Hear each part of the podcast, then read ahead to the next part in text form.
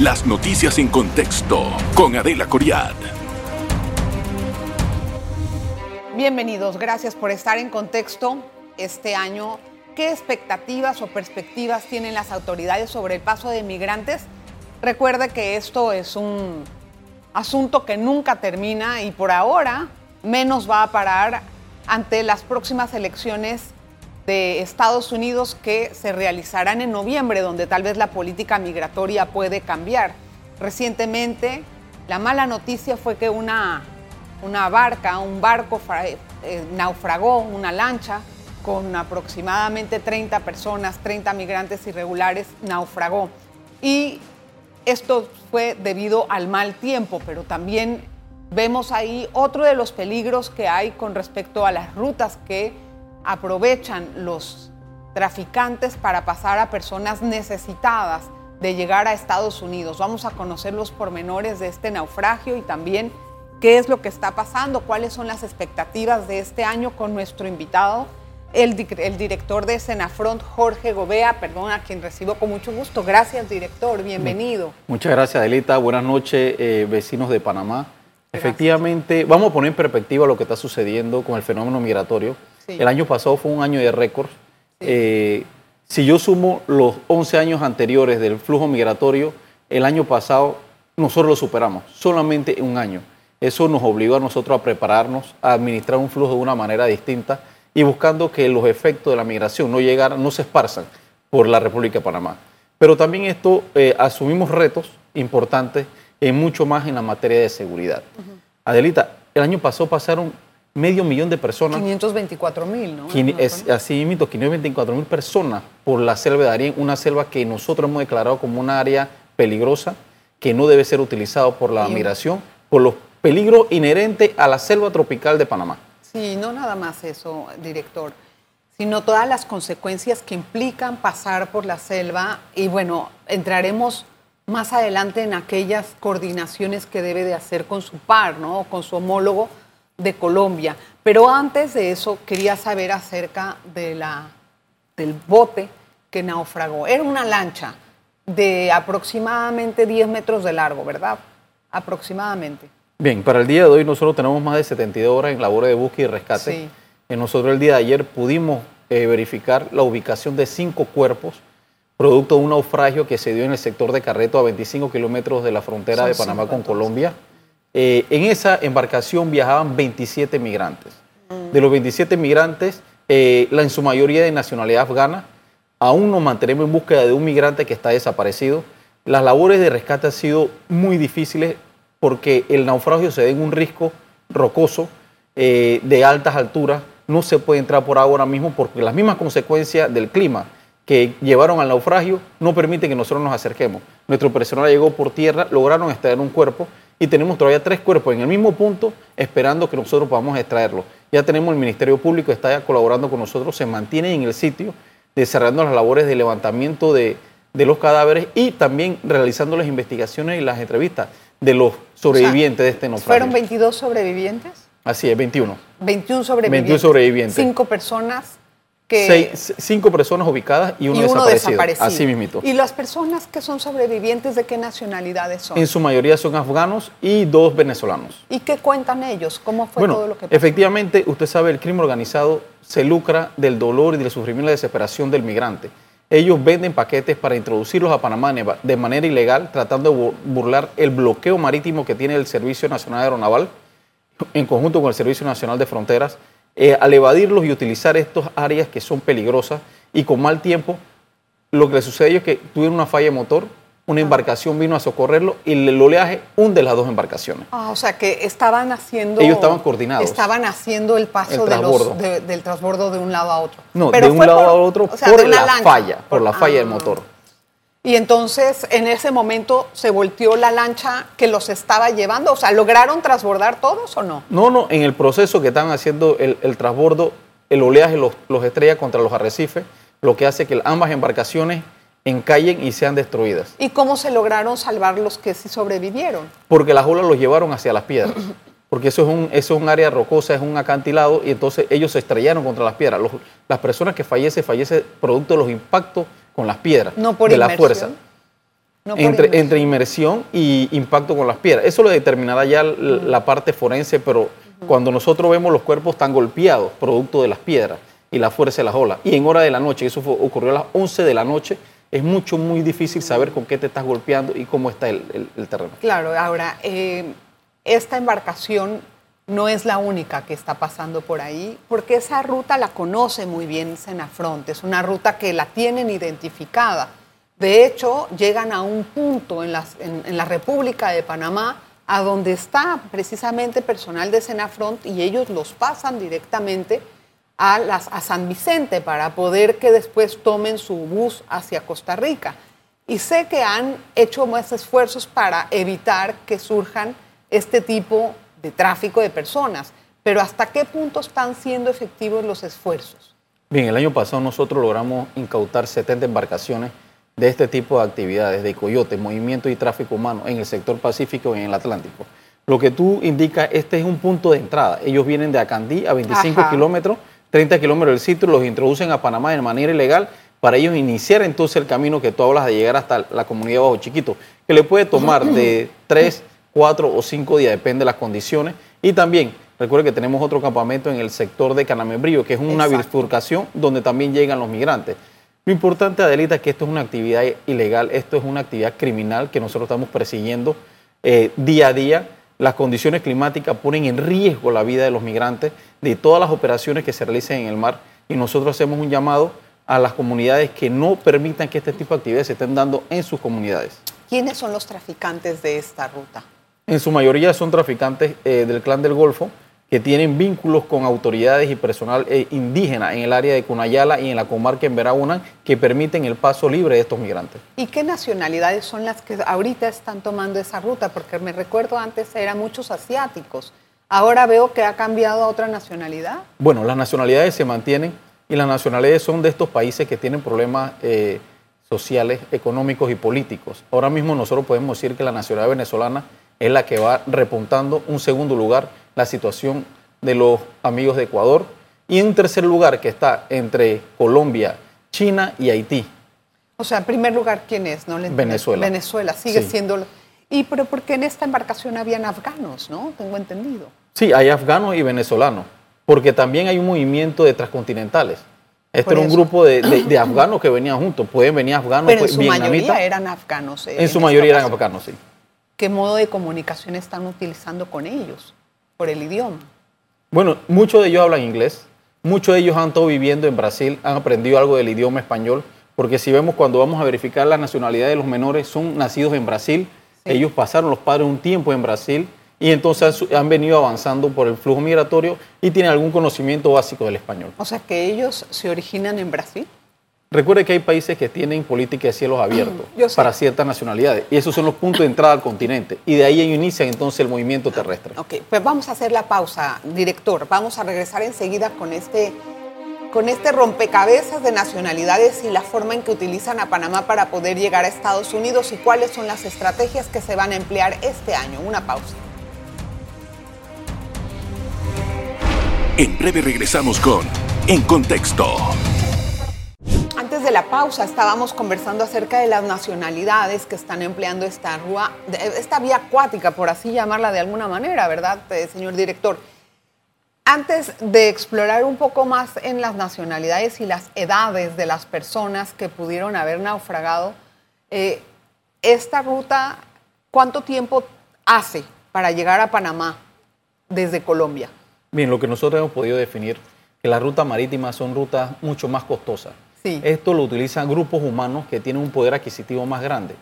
En este caso, eh, tenemos una alerta con las rutas chinas que pagan un poco más de dinero porque ellos no pretenden caminar tanto tiempo en, el, Darién y pretenden huirle a los peligros. ¿Y cuánto es más de dinero? ¿Cuánto, cuánto, cuánto pagan por 1.500, 2.000 dólares por movilizarlos desde Acandí hasta ciertos puntos en el área de Caledonia, en el área de Carreto, que son los puntos de entrada y recepción para movilizarlos entonces, ya sea por las trochas que son mucho más cortas que la que se hace eh, el grupo que la mayoritario. Que va por, sí, porque entrar por Darién desde la selva por el les toma siete, Sí, les toma siete días en la selva.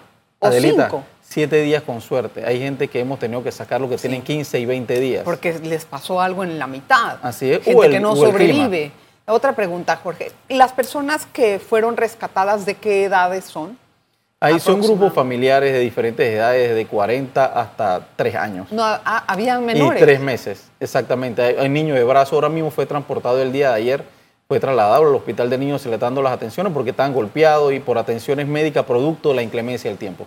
¿Y la persona desaparecida de qué nacionalidad es? Afgana. Ah, ¿y tienen alguna, algún rango sí, tenemos, de edad? tenemos los nombres y tenemos la descripción, es un varón de 42 años, estamos nosotros en busca de él mismo. Eh, es un, el, el, medio es bien difícil, el ambiente es bien complejo, por eso que nos ha tomado tiempo y lo que estamos buscando nosotros es salvaguardar la vida de los rescatistas, del personal de Senafrón que se mantiene en búsqueda. ¿Y eso cuánto tiempo más va a durar la búsqueda? Lo, lo, lo que sea necesario, primero para sacar los cuerpos que ya están identificados, ubicados, que es lo más importante ahora mismo. ¿Cómo lo sacan de, de ahí? ¿Con helicópteros? Eh, lo, lo, podemos, uno lo hemos sacado a pie cargándolo hasta un área segura los otros estamos buscando las alternativas porque si podemos entrar con una aeronave y sacarlo o esperar que el clima mejore para poder entrar a una embarcación. Porque ah, por, claro. por, tierra es demasiado difícil y mucho, sí. muy arriesgado. O sea que en este momento, ¿cuál es la búsqueda si está tan mal el clima? La búsqueda es del cuerpo que está desaparecido. Claro, pero y está el rescate bien el clima, es de los cuerpos que ya que ya tenemos identificados. Entiendo eso, pero como me está diciendo que ni siquiera pueden entrar para rescatar los cuerpos en el No, ya tenemos personal ahí. Lo que es difícil es sacarlo, Ah, porque entiendo. pone en riesgo los rescatistas. Entiendo, entiendo. No, no, no le había entendido bien. Ahora, el, en los casos que se han judicializado en contra de los traficantes, ¿cuántos Sí. lleva hasta ahora la autoridad para no tener que... Bueno, nosotros el año pasado, en cualquiera. 2023, eh, logramos poner a orden las autoridades competentes más de 40 coyotes, en su mayoría colombianos y panameños, y las penas oscilan de 9 años a 17 años, dependiendo la gravedad, y si ellos se acogen a un acuerdo de pena. Eh, y ese es el esfuerzo que nosotros estamos haciendo para atacar las estructuras criminales junto con los bienes y los recursos que utilizan ellos para transportarlo a los migrantes. O sea, ¿ellos ya están condenados o están en procesos todos los Muchos están que me- condenados, otros están en, en detención preventiva, Sí. otros se acogieron a acuerdos de pena. Y los acuerdos de pena que ellos que delataron por hacer un acuerdo Los acuerdos de pena. pena. es que aceptan que fueron eh, capturados infraganti y cometiendo un Sí. delito dentro de Panamá. eh, Pero ayudan a conseguir más información sobre las redes. eh, ellos tendrán sus acuerdos con el Ministerio Público y que lo que sí es importante es que haya una sanción inmediata y que no baja de siete años. Sí, yo, yo entiendo. La idea es cómo desmantelar estas redes, porque no parece Es atacar la haber estructura. fin. La estructura es la economía, la- Atacar la las finanzas. Así, la ¿Cómo- estructura, los bienes, los recursos, los botes. ¿Y cómo están haciendo para atacar la economía de, de las finanzas de estas redes, por Eh, ejemplo? Lo más importante es develar la estructura criminal que está detrás de eso, quiénes son los colaboradores, cómo están moviendo las finanzas, cómo están ellos operando, quiénes son los vínculos que le, pre- lo pro- le proveen información, seguridad en el movimiento que ellos están haciendo, la actividad criminal. Pero- Esto es un trabajo complejo. Porque mire, don Jorge, estas personas, dice usted, que pagan 1.500 dólares ¿no? por, por cabeza, vamos Así a es. entender. No es el único viaje que hacen y obviamente hay que reducir los gastos y estar pagando, imagino que hay una serie de, de, de, de pagos que hay que hacer antes de llegar a las ganancias del cartel, ¿no? Pero aún así estamos viendo que este tipo de delitos está alimentando bastante económicamente a los carteles y esa plata les sirve para comprar otro tipo de cosas, armas o drogas y otro tipo de cosas para poder eh, operar. Entonces la pregunta es, ¿dónde están los golpes a esos, a esos líderes del Golfo? Bien, esta es una actividad criminal altamente lucrativa que le da millones, así como usted ha indicado, a la actividad criminal del Clan del Golfo. Lo importante es que nosotros estamos haciendo investigaciones orientadas a ser incisivos, no simplemente hacer una captura, es una captura y poner a orden a las autoridades competentes estas personas que no puedan salir y que no puedan ellos excusarse en otro tipo de actividad paralela. Nosotros lo que estamos haciendo es un trabajo científico eh, lleva mucha paciencia para poder vincular a todo el que esté colaborando en este tipo de actividad y sancionarlo como corresponde. No es tan fácil hacerlo, No. no, es algo rápido, es algo, es un trabajo científico que está haciendo el Ministerio Claro. Público con los servicios policiales. ¿Para qué? Para en realidad, cuando tengamos evidencia y tengamos nosotros el peso probatorio para poder a orden de las autoridades competentes esta- est- estas organizaciones. Sí. Y el trabajo internacional, el trabajo de cooperación con Colombia, estamos intercambiando información. Nosotros proveemos información y ellos también. Hay un vínculo directo diario de intercambio de información a todo nivel. ¿Y qué, dice esa información cuando intercambian, más o menos? ¿De qué? no me conteste lo que no pueda revelar. Yo entiendo que le estoy haciendo preguntas más, más de confidencialidad, pero en ese intercambio de información, ¿de qué hablan? Por lo menos están diciendo aproximadamente cuántas personas están saliendo a Panamá o están pudiendo lograr algún tipo de información de cooperación que antes no tenían. Adelita, el, estudio criminal de la amenaza que nosotros estamos enfrentando es un estudio diario. Todos los días se tiene que evaluar todos los factores externos e internos que afectan el fenómeno criminal. Y eso es lo que nosotros hacemos, intercambiamos esa información con Colombia, nosotros recibimos información, trabajamos de manera conjunta porque son las mismas redes criminales es una red de criminal transfronteriza. es la misma amenaza, el mismo enemigo que tenemos y tenemos que combatirlo juntos. Esa es la forma de la seguridad cooperativa que nosotros tenemos que implementar para poder acabar con este tipo de actividades o si no reducir su efectividad dentro del Reducir es más, eh, eh, es más viable tal vez mientras tanto. Así es. Voy a hacer la pausa, director. No se vayan, por favor. Regresamos con más para hablar un poco acerca de qué esperamos este año. En breve regresamos con En Contexto. Gracias por estar en sintonía de En Contexto. Conversamos con Jorge Gobea. Eh, director, ¿qué espera para este año? Es decir, ¿cuáles son las estimaciones?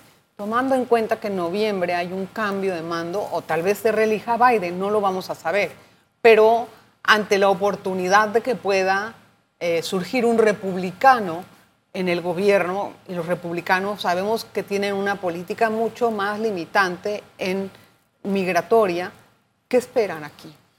Voy a irme a diciembre del 2023 cuando me hicieron la, misma pregunta. Eh, en diciembre vimos una disminución significativa del movimiento migratorio y nosotros no nos atrevíamos a tomar eh, o a predecir algún comportamiento del flujo.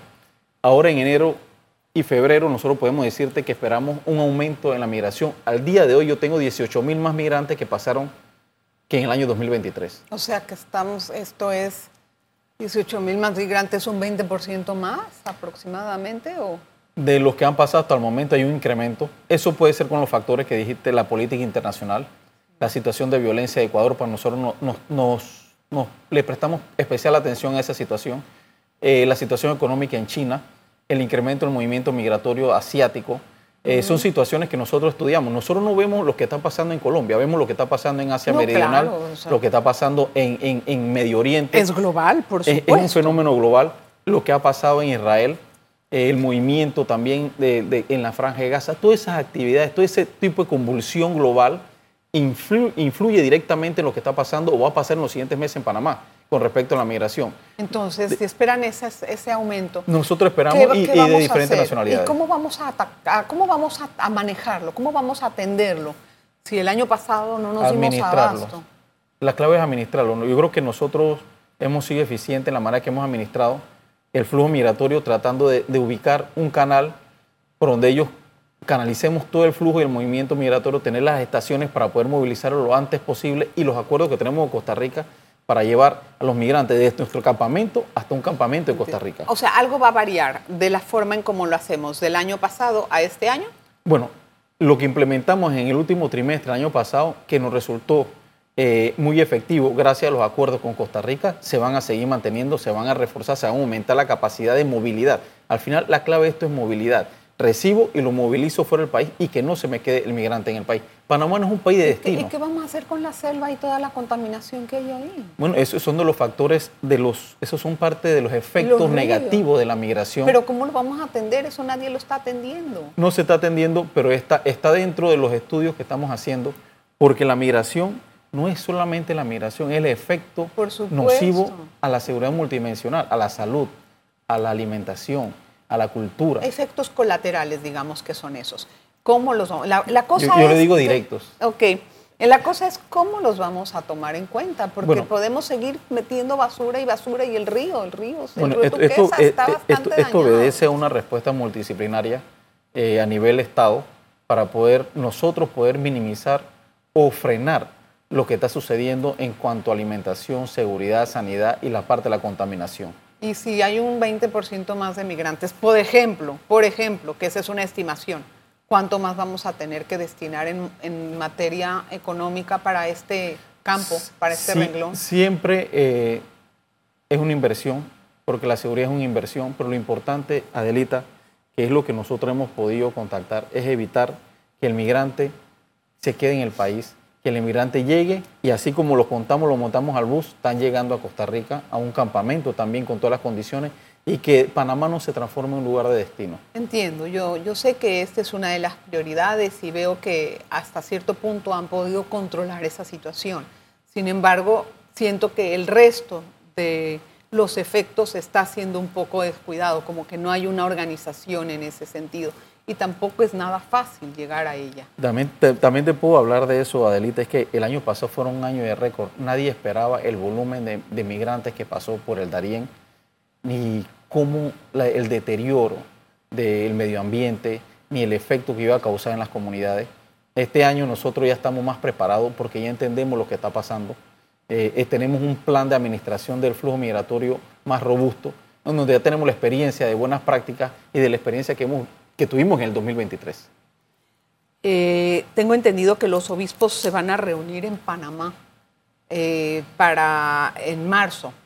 ¿Que usted, Senafront está invitada a esa reunión o tiene algún, alguna idea de, qué se trata o algo? Por ahora nosotros no, tenemos, no. hemos tenido instrucciones ni invitaciones de ningún tipo. Lo que sí nosotros hemos logrado llevar nuestra campaña de Darío no es una ruta, es una selva, hacia, hacia el Vaticano, donde se le expresó al Papa eh, lo difícil que es el Darién para los migrantes y cómo arriesgan su vida cada vez que entran a una selva que es inhóspita y que el migrante está a merced de las inclemencias del tiempo y la naturaleza. ¿Y cómo puede medir, por ejemplo, el efecto de esta campaña de Darién no es una ruta? Y también la fórmula segura que quería instalar Estados Unidos para lograr eh, la entrada sin tener que pasar por las fronteras. Bueno, mira que nosotros, una forma efectiva es la cantidad de ataques que recibieron nuestras, nuestras campañas, nuestras páginas, nuestros Instagram. El de los traficantes, obviamente, me imagino. Así mismito, de las páginas que promueven la migración por Panamá, atacaron nuestras campañas de, una manera eh, que nosotros no esperábamos, porque ya estaban replicando incluso fuera del país la campaña, incluso tenemos información que nos pasaban de otros lugares que recibieron amenazas para no pasar ese tipo de información. ¿Y cómo de lo que era, eso? ¿Ah? ¿Cómo contrarrestaron eso? Nuevas páginas y siguiendo difundiendo con, nuestros aliados de, las televisoras internacionales, de los medios, los freelancers que han venido a colaborar con este tipo de actividad porque saben que el que ingresa a Darien no tiene seguridad si va a salir con viva. Y, en TikTok, en TikTok yo creo que es un todos nos los atacaron, todos. Y eso es algo que, que nuestra jefa de comunicación estratégica nos planteó de una manera y, y se ve el efecto. Al final alguien no le interesa que el mensaje se difunda. Están perdiendo plata, obviamente. Así mito. Eso es. Bueno, esa es otra forma de atacar las finanzas, pero eh, así como ellos son muy bien organizados en lo que hacen, también están organizados en las redes y de cómo difundir los mensajes. No es solamente la logística, don Jorge. Esperamos que tengamos eh, un, digamos, una atención que podamos controlar por lo menos este año. Hay que ver, también es año electoral en Panamá. Gracias, don Jorge. Muchas gracias a usted y a nuestra distinguida teleaudiencia. Gracias por estar con nosotros. Un saludo grande para toda la gente de Senafront. A todos, muy, muy, muy caluroso abrazo. Nos vemos la próxima.